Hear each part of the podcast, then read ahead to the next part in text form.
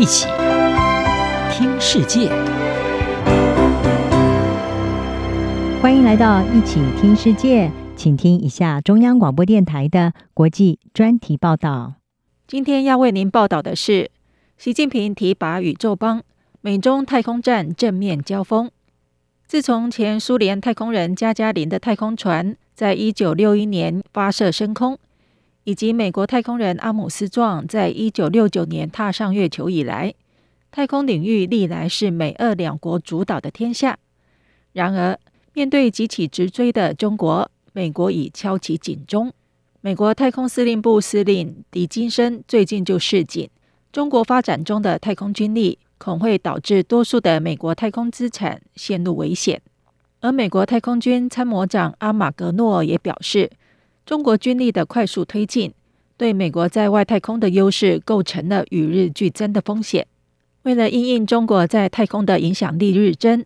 美国前总统川普在二零一九年成立太空军和太空司令部，显示为了确保美国在太空争霸战的优势，已将太空提升为焦点战区。在美中围绕着台湾、南海、贸易与科技等议题的紧张情势升温下，太空正越来越可能成为美中未来冲突的新战场。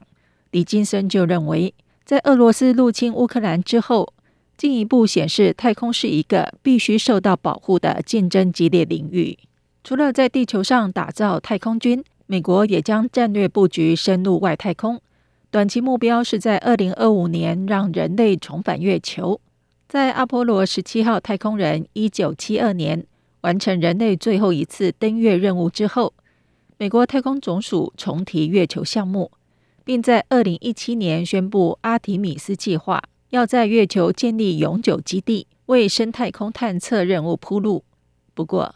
月球并非这场太空战的终点，它只是载人登陆火星的踏脚石。美国、阿拉伯联合大公国和中国的火星探测器都已经抵达火星。希望为人类找到另一块栖息地，并且率先插旗。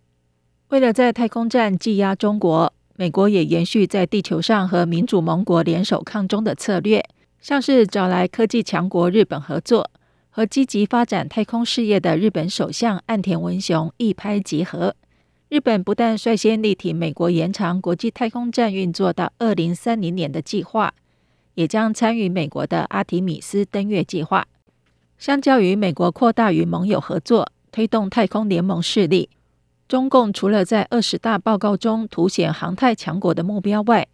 中国国家主席习近平也在二十大会议中提拔大批在航空航太、人工智慧以及重要科技战略领域具有专才的技术官僚，重用所谓的航太系和宇宙帮，像是新疆维吾尔自治区党委书记马兴瑞。就曾担任中国航太科技集团公司高层，本身是力学工程师与航太领域专家，更是中国首次月球表面探测任务的总指挥官。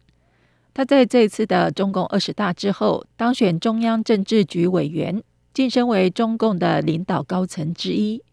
除了马兴瑞，还有两人是军工系出身，分别是新任的重庆市委书记。曾经担任神舟工程总指挥的袁家军，以及曾任中国兵器工业集团总经理的张国清，这种人事安排可以说是前所未见。《星岛日报》指出，他们进入政治局，反映出习近平的用人谋略。毕竟，习近平把航太梦视为他强国梦的重要组成部分。中国继前苏联和美国之后，在二零零三年，成为第三个独立送出太空人上太空的国家。当时，神舟五号把中国太空人杨利伟送上太空，飞行了二十一小时又二十八分，跻身太空强国之林。